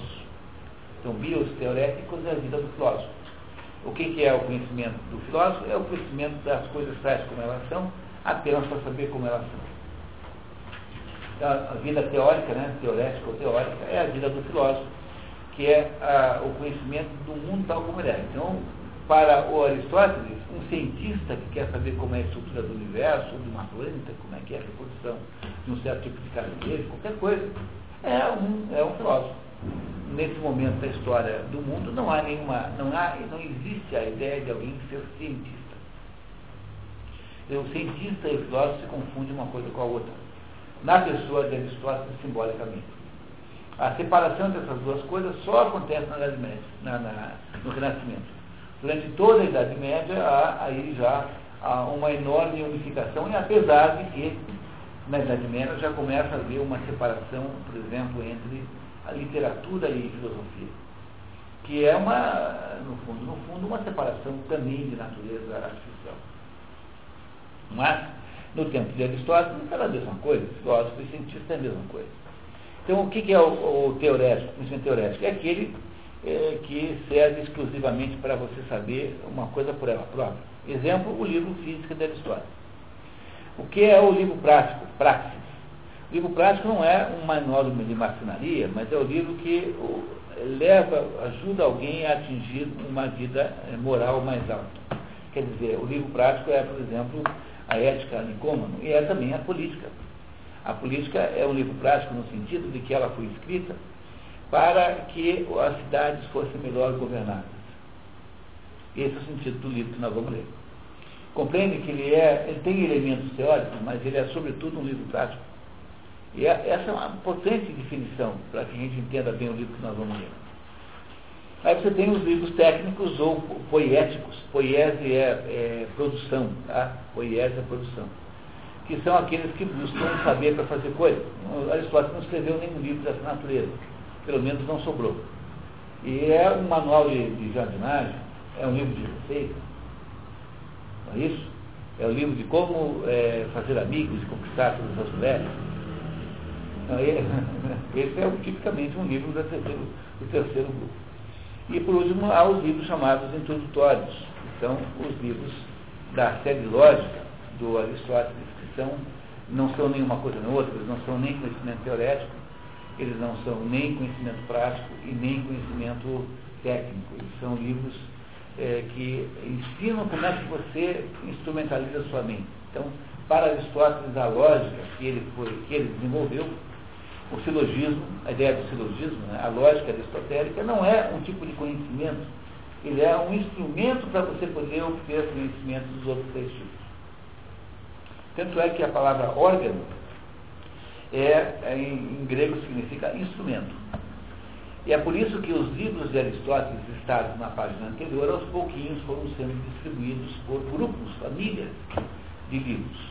Então, quando você vai ler Aristóteles, tem que entender que, que os livros estão interligados de alguma maneira, não porque ele tivesse querido fazer isso, mas porque os comentaristas que foram se sucedendo foram aos pouquinhos percebendo que eles têm uma aí, ligação entre si. Então, o primeiro grupo de livros chama-se Órgano, você encontra esse título na capa do livro, por aí, mas essa expressão não é aristotélica, é uma expressão dos seus comentaristas. Órgão significa instrumento. Nesse livro estão todos os seis livros, que são livros de natureza, de metodologia é, filosófica. Aí você tem um conjunto de livros que são, de modo geral, chamados natureza, que são esses cinco ou seis que estão aí, numerados conforme a lista anterior. Entre eles, por exemplo, meteorologia. Então, você, Aristóteles discute lá como é que é esse negócio de chuva, vento, etc. Depois há um conjunto chamado Parva Naturalia, Parva Naturalia, que é o maior grupo de todos, em que ele eh, faz estudos de natureza psicológica e, e biológica. Então, são esses, eh, mais ou menos, esse é o, o conteúdo desse conjunto de livros. Depois a metafísica, que às vezes é, é, é, é incluída dentro do natureza, né? às vezes, né? Há os livros de conteúdo moral, ética Nicômanos, que é o seu pai, o seu filho, política, que é esse que nós vamos ver hoje, que é considerado uma continuação natural da ética Nicômanos, ética eudêmica, que é uma versão, considerada uma versão mais antiga da ética Nicômanos, Constituição de Atenas, da economia, embora a economia seja um livro considerado duvidoso, não é um livro garantido no história, moral maior, Magna Moralia, e das virtudes dos vícios, que é tido como espúrio. E por último tem os livros que lidam com o discurso humano, eh, que seria um assunto importantíssimo, mas nós não vamos poder lidar com ele hoje. Vamos ver, na primeira chance a gente fala dele. E por último, então, você tem aí um comentário que a obra aristotélica nunca foi traduzida totalmente no Brasil e em Portugal, e, eh, mas está em curso notável, iniciativa lusitana, para traduzir toda a obra a partir dos originais gregos, incluídos os textos tidos como espúrios. Informações sobre o andamento do projeto podem ser encontradas em obras de Aristóteles.net. Todas as obras estão lá sendo traduzidas, você pode acessar lá, é, gratuito. Então, até 2012, se eu não me engano, esse grupo de tradutores em Portugal terá traduzido 100% das Aristóteles em português. O fato de não terem feito isso no Brasil é uma vergonha indescritível, é uma é uma imperdoável, né? Perdoável, totalmente imperdoável. Mas nós aqui no Brasil nunca fizemos. Muito bem, pessoal. Fosse o nosso curso um, um curso de filosofia aristotélica, daria para uh, enveredar por inúmeros outros becos com e sem saída. Tá?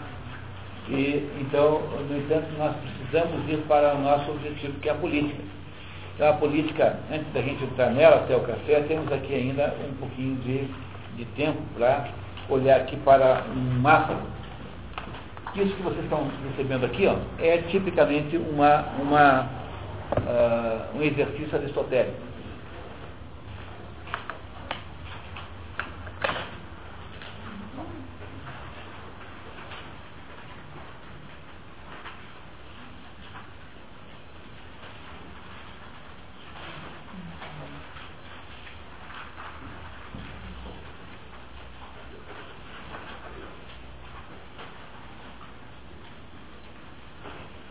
Então, isso aqui é o, digamos, aquilo que você tem que fazer toda vez que você vai estudar um assunto. Então, você vai ler um livro, é, A Política em Português, então, antes de qualquer coisa, faça um levantamento de todas as possibilidades que existem de edições. Compreenderam que isso é o modo como Aristóteles trabalha? Entenderam que isso aqui é aristotélico? Então, o que, que eu fiz aqui? Eu peguei e, com a ajuda da Patrícia, inestimável, é, você vai na internet, vai na biblioteca pública, entra no site das bibliotecas todas, e você aos pouquinhos vai chegando à conclusão de que existe um certo acervo de livros do, editados em português da política. Esse acervo não é, nem sempre é 100% encontrado, porque sempre tem uma editorazinha pequena que fez lá uma edição pequenininha e que sumiu. Mas, aqui, nesses nove itens aqui, estão praticamente todas as edições brasileiras, brasileiras, tá? Não em português do Brasil, tá? No Brasil. Do, do livro A Política. Então vamos lá. Então a primeira edição mais velha que tem notícia é essa da editora Atena. O tradutor chama-se Nestor Silveira Chaves e é um, aparentemente um tradutor português, muito antigo, pelo modo como o texto é escrito. Há várias edições desta, várias edições dessa tradução, estão aí citadas as edições, e sobre ela a dizer que pertence à coleção Biblioteca Clássica e tudo indica, embora não esteja dito em lugar nenhum, que essa obra foi traduzida do francês. Esse já é um problema, porque quando você traduz uma língua intermediária, você perde algumas nuances. É o, é o caso das traduções de Dostoiévski do francês que fizeram aqui no Brasil o tempo todo. A língua russa tem uma, uma determinada característica que se perde quando você passa pelo francês. O francês adocica um pouco.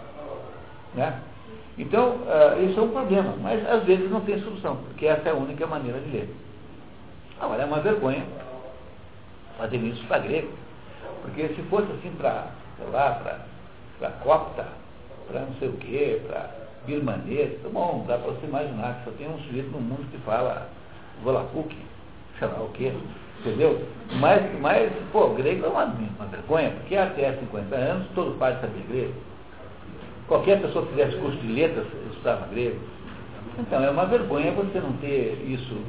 É, e, e, reparem que, como eu não consegui encontrar a edição mais velha que essa, então significa que é o primeiro ano, que é a primeira vez no Brasil que se, que se ofereceu ao, ao, ao, ao, leitor comum uma tradução da política em português foi em, no ano 50, portanto, há muito pouco tempo.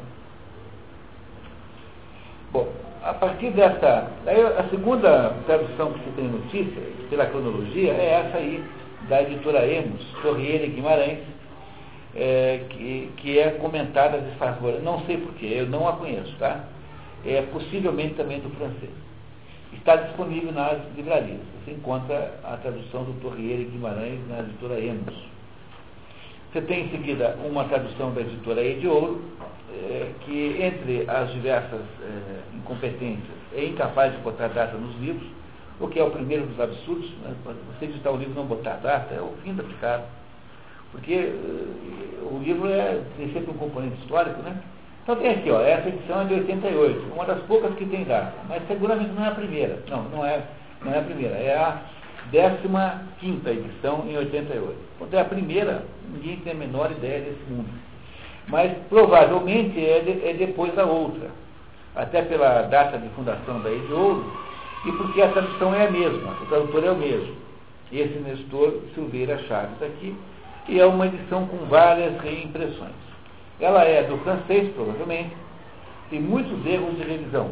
Aí acontece? Os revisores vão, modernos vão olhando o texto antigo, e como eles não entendem determinadas características linguísticas do texto antigo, eles mudam achando que é erro. Então, existem trechos aqui que são completamente contraditórios com o que eles dizer. É, eu posso até procurar para vocês alguns engraçadíssimos aqui, que são, que são dignos de piada mesmo. Então, tem esse problema sério, que é um problema gravíssimo. A, a edição inadequada para o estudo. Como é que você vai estudar com um livro desse aqui que não tem margem para anotar? é uma edição muito ruim, a letra é muito pequena, a distância das linhas é ruim, se você tiver com a vista, com a com a fraca já lê mal. Quer dizer, é, um, é um tipo do livrinho porco, né? Vamos falar bem a verdade. Né? Não é isso? Tem a apresentação positivista do Ivan Lins, desse Ivan Lins, que é uma bobagem, e tem, no entanto, notas boas, que não saíram aqui. Ela tem, as notas atrás são boas. Então, o grande mérito desse livro aqui se alguém quiser comprar esse, é ter atrás 320 notas que ajudam a entender alguns aspectos do livro. Então é um livro mais para você procurar como dicionário do que propriamente para ler. Aqui a política da Ediouro, essa Ediouro que sempre escreve assim, que os livros dela são inigualáveis, aqui não tem mais. São inigualavelmente errados, ruins, né? Quando é um livro bom de Ediouro, a gente quase manda telegrama para ele. Há uma outra, uma outra edição da editora Scala, mesma tradução, que também não se sabe quando foi a primeira, há várias impressões, coleção Mestres Pensadores, traduzido francês, edição paupérrima em, em, papel jornal, é, custa R$ 4,50, também está baratinho, né? Você compra nas editoras. Na verdade tem duas, tem uma ruim e uma pior ainda. E a ruim ainda tem o prefácio do Ivan Lins e as notas. Tem uma pior ainda, que não tem nem o prefácio nem as notas. Então, essa editora Escala também aposta no mercado assim, de livros baratos. Tal. Não comprem essas coisas. Entendeu? Faça uma economia, peça um, um empréstimo no banco, compre um livrinho melhor. Aí você tem, finalmente, em 85, o livro que é a melhor, o melhor texto de todos, que é esse aqui. Esse aqui, aliás, pertence ao nosso colega Alexandre. É, esse, esse livro aqui, infelizmente, era em princípio o livro que nós teríamos, mas ele não é, está esgotado, não tem como para comprar. De vez em quando aparece num sebo um e outro. Você encontrar, sair correndo. É a única tradução em português direto do grego. E ela é uh, traduzida pelo Mário da Gama Puri, que é um grande helenista, que é tradutor do teatro grego. E ela é muito bonita, muito bem feita, muito bem caprichada, tem boas notas, portanto é uma edição de, de primeira, mas o problema é que não tem para comprar. E nós uh, pensamos na possibilidade de fazer facsímile, mas estava tão caro, tão caro, que ia ser difícil de conseguir viabilizar isso aqui no, no, grupo. Então tem aqui o livro melhor de todos, que é A Política da História, editada pela UNB. Aí você tem, uh, em seguida, a editora Martins Fontes, que é esse livro que vocês têm e eu tenho, aqui que é o livro que foi escolhido para ser o nosso livro texto. Que características tem esse livro aqui? Ele foi editado cinco vezes, tem aí cinco datas de edição. Alguns de vocês têm a edição de 2002 e outros têm a edição de 2006. Há duas edições aí que foram distribuídas, porque não, não temos os livros da mesma edição. Todos novos, né? mas edições diferentes. Então, o texto é idêntico, não há nenhuma diferença. Só a capa que muda. Né? Então, a minha edição aqui é de 2002. Ó, os que são assim é 2002. E os que são assado é de 2006. É isso? Ou melhor, o, esse aqui, o, não, acho que o meu é de 2000. Desculpa, o meu é de 2000. Os que têm a capa igual a esse, que, que receberam igual a esse, é 2002. E os que têm a capa com a, com a ânfora são de 2006. Só muda a capa, não, o conteúdo é o mesmo tem nenhuma diferença. Bom, essa, essa edição aí tem que características, né? Ela é, ela, o que ela tem de, de notável é o seguinte, quando você vai ler, o, pega o livro do, do Mário da Gama Cury, que é, o, que é a transcrição é, total de como está na, digamos, na compilação oficial das obras das histórias, você descobre que o tempo todo ele volta atrás do mesmo assunto, faz repetições, a leitura torna-se um pouco difícil, porque, como vocês já sabem, ela é um conjunto de notas que foram, nunca foram corrigidas, nunca foram resumidas. Então, o que tem aqui nesse livro é que os oito livros, os oito livros, que são os oito livros fundamentais, são, que são a estrutura básica da, da, da política, foram compilados em quatro sem nenhuma perda de qualidade, mesmo porque é, percebo que não é um resumo, é uma compilação, como faria um editor é, a partir dos originais dispersos de um autor. Então isso permite que nós consigamos ler esse livro aqui nesses nossos nove dias e meio que temos ainda pela frente, diferentemente do caso do outro livro lá. A qualidade é absolutamente indiscutível e eu farei todas as pontes necessárias, por exemplo, eu, fico, eu vou dizer para vocês sempre em, em que, a que livro da edição original refere-se determinados capítulos desse aqui. Vocês não têm outra edição, a não ser o Alexandre, né? Então talvez não tenham sensibilidade para isso, mas era bom anotar até para ter isso como, como registro. A Nova Cultural, que é uma entidade ligada à editora Abril, tem uma edição aí na coleção Pensadores, que tem só três livros. Essa só tem três livros, eles não fez, não traduziu os outros cinco. Os tradutores são desconhecidos, portanto, não é um bom livro para comprar para ler a política. Isso aí é aquele que foi organizado por uma outra pessoa, né? Não sei, é, acho que pode ser, é, é possível. Mas tem uma grande coisa esse livro. Primeiro custa assim 10 reais nos sebos, 8 reais, é um livro bom de comprar porque é baratinho. Segundo, ele tem, além, do, além de ter a política, tem a poética, traduzida também, e tem as, as refutações sofísticas, traduzidas pelo Pinharanda Gomes. O Pinharanda Gomes é um grande intelectual português, um especialista em, em filosofia grega em Portugal, que deve ser uma, eu não, eu não a li, mas deve ser uma tradução magnífica do, da, das reputações sofísticas. E há também ali um prefácio apócrifo que tem muito valor, embora não saiba quem o escreveu. Por último, tem a Martin Claret, que tem lá uma tradução a que se dá crédito a essas duas pessoas, que saiu no mercado desde 2002, é uma de qualidade duplamente discutível, livro de bolsos, é barato, mas a gente não deve, comprar livros da Martin Claret, porque isso é picaretagem em pessoa. Então, sabe-se lá o que é que eles fizeram aí com essa tradução.